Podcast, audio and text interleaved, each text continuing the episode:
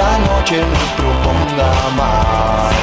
Decime que sí, hace como yo, a veces sos tan genial. Persigo tus ojos por la capital. Me gusta que seas tan dramática. Tus ojos dibujan una eternidad. Y está muy bien así, por hoy Bien, 35 minutos pasan de la hora 11 y en este último bloque del programa vamos a meternos de lleno en la problemática gasoil, problemática que ya se viene acarreando a nivel nacional hace varias semanas, afectando a 21 provincias prácticamente de todo el territorio nacional. Es por ello que vamos a tomar contacto con el presidente de la Cámara de Estaciones de Servicio del NEA, Faruk Jalaf, quien ya está en línea. Buen día, Faruk, ¿cómo nos escucha? Los escucho bien. Ahí nosotros aumentamos un poquito el volumen porque lo escuchamos un poquito bajito. Bien, hablar un poquito sobre la, la problemática que se está generando a través de la escasez de gasoil, varias medidas que se han adoptado entre medio, como por ejemplo aumentos y tarifa diferenciada para extranjeros.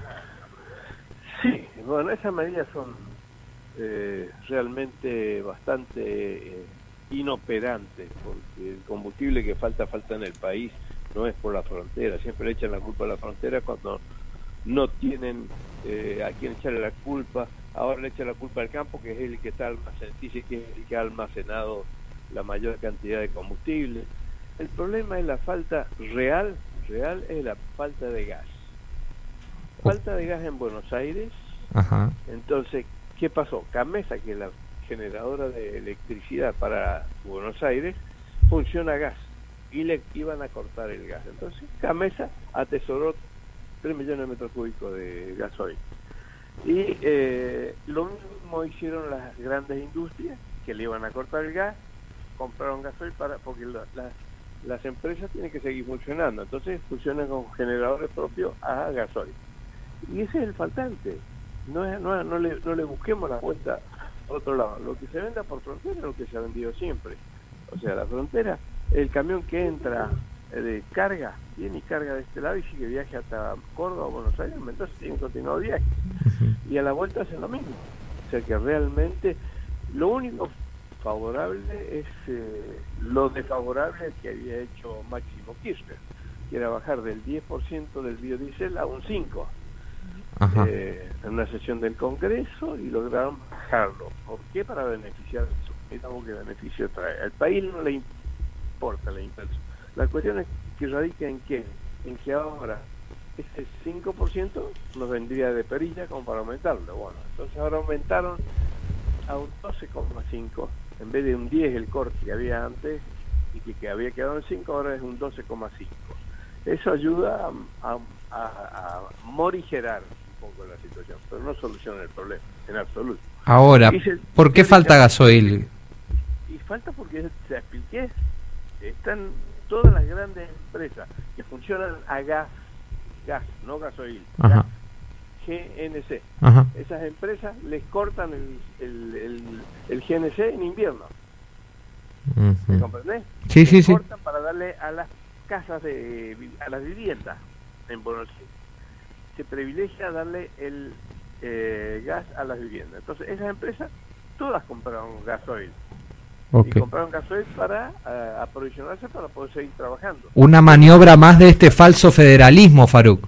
exactamente eso yo siempre vos siempre me habré escuchado así que nosotros somos de tercero o cuarta porque nos relegan siempre que no creo en el federalismo el federalismo solamente lo declaman pero que no cumplen con el federalismo y esto es lo que está pasando ahora ¿por qué empezó a faltar en el norte? por ese motivo y cuál es el- el- el- la complicación no se puede levantar la cosecha hay lugares en que no se ha podido levantar la cosecha, lugares en donde no se puede eh, trasladar la cosecha que ya se eh, que, que- que se originó y que está cargada en los camiones.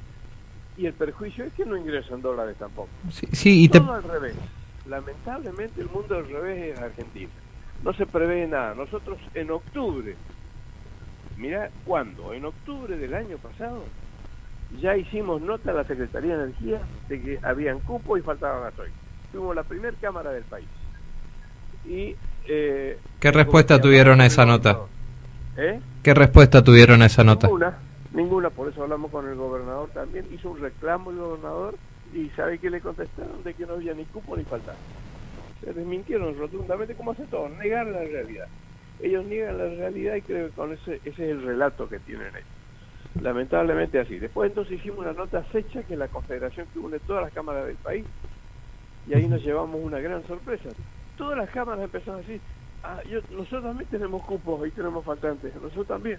Pero ninguna había hecho ni la nota, ni había reclamado, ni nada. Ah. Entonces ahí hicimos una nota general con fecha como es la confederación que une todas las cámaras para que nos eh, eh, den una respuesta a esto. Tampoco nos contestaron. ¿Sabes cuándo contestaron? Llamaron a una reunión, ahora un mes atrás, que a la cual yo asistí y discutí con ellos, por cierto, pero realmente nos pusieron, nos enfrentaron con las petroleras. Y eh, uno tiene, no- eh, como estacionero, a veces no se puede enfrentar con las petroleras. Yo fui como cámara, no me importó. O sea, pero eh, las, eh, el dueño de las estaciones tenía que reclamar a la petrolera. Si le así, pues, no, es así la solución. La solución la tiene que dar la Secretaría de Energía, obligarlas a que provean o ellos importar y... y- pero no, no solucionaron nada en absoluto. Ahora te preguntaba por qué, digamos, faltaba el gasoil, porque cuando lo escuchamos a los referentes del gobierno nacional, o sea, o es eh, la guerra con Ucrania o Macri, una de dos. No, no, por eso te aclaré. En octubre del año pasado no estaba ni la guerra con Ucrania, ni estaba Macri, ni estaba eh, la frontera abierta. Ni estaba la frontera abierta. La frontera se abrió en diciembre. Por eso te aclaré el tema de que eh, en octubre nosotros ya hicimos los primeros reclamos. Y no estaba ni abierta la frontera. Y, y ahora Ni con la... estaba la guerra con eh, Ucrania, ni siquiera tampoco había eh, una demanda de energía eléctrica muy grande, entonces por eso nos faltaba tanto. En, en- en el centro nos faltó. Cuando les llegó el agua al cuello, ahora en, en este mes pasado, ahí se acordaron. Claro, pero si lo escuchamos a Mansur, por ejemplo, el jefe de No. gabinetes, decía que en 48 horas esto se solucionaba. Pero, ¿vo- ¿vos, no escuchaste mi- mi- la entrevista mía? Sí. Di- Dije absolutamente eso es una mentira. Así le dije. Está mintiendo absolutamente es una mentira. ¿Por qué? Porque es, un- es una falacia porque no se puede conseguir. Aunque ya esté pagado y todo demoran de 30 a 60 días en llegar a cualquier barco con gasoil. Que era una mentira. ¿Qué se prevé, qué se prevé a futuro para los próximos meses, Faruk? A mi entender, yo soy pesimista. Esto va a continuar más o menos similar. Eh, va a seguir faltantes. Ahora dice que están importando las petroleras. Dicen que, no tenemos ce- certeza. Eh, nuestra petrolera, que yo no quiero soltar marca, eh, ha cumplido con los cupos. Las otras han bajado los cupos, inclusive. ¿Me comprendés? Ujú. Y nosotros cupificamos público, o sea, le damos todo lo que quieren y aparecen clientes por todos lados cuando antes no eran, no eran clientes tuyos, pero para darle un poco a cada uno, cupificamos. Porque no podemos ser egoístas de darle a todo a uno y después dejamos a nuestros propios clientes sin combustible. Y después dicen que hay un sobreprecio. El sobreprecio lo ponen las petroleras. Si yo me paso del cupo, tengo que pagar un sobreprecio de 50 o 60 pesos por litro. ¿me Ujú. entendés? Y no lo puedo vender por surtidor. Tiene que ser eh, para venta mayorista, dice. Bueno, pero entonces directamente ni compramos el, el, el- el sobreprecio ese porque no lo podemos pagar.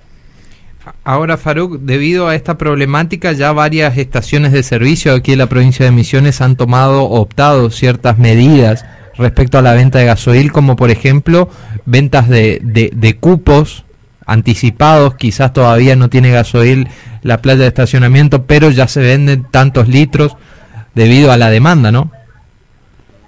Bueno, eso lo puede hacer el que sabe seguro que va a recibir. Pero si yo no tengo la certeza de recibir, no puedo, no puedo preverlo. ¿Me entendés? Pero hoy los cupos se están garantizando o no.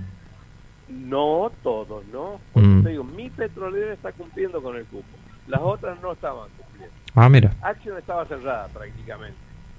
Action estaba cerrada porque tenía, estaban eh, haciendo un- un- un- un- un- una revisión de la planta. Ahora abrieron hace 20 días. Recién están empezando a entregar. Eh, Puma está entregando eh, más o menos bien. Eh, Refinor no, eh, no entrega. YPF no entrega lo suficiente. Así- es así más o menos. No, no cumplen con los cupos. Bien. O sea que panorama eh, desalentador, digamos, para los próximos meses. Sí, sí, sí, sí. sí. Y, ¿Sabes? Me acuerdo de la frase de Alzogaray. Hay que pasar el invierno. Vos no sos de esa época, sos más joven. Sí, sí. Bueno, Alzogaray dijo hay que pasar el invierno porque está mal económicamente. Y ahora esto es lo mismo, hay que pasar el invierno. Cuando disminuye el consumo de gas en Buenos Aires, van a aparecer, van a aparecer gasoil faltando. Bueno, la, lamentable situación y esto afecta de lleno a lo que es los números de la economía que también están para atrás a nivel nacional, pero medianamente con las exportaciones, con sacar la producción de los campos de las chacras, por lo menos era un motor que hacía circular un poco la economía. Indudablemente toda la economía circula en base a la energía, pero el problema radica en que eh, mira, la cosecha de limones, somos los mayores exportadores de limones en Tucumán. Y se exportan a Estados Unidos. Se ha perdido no sé cuánto. Primero porque no consiguen gente que vaya a cosechar.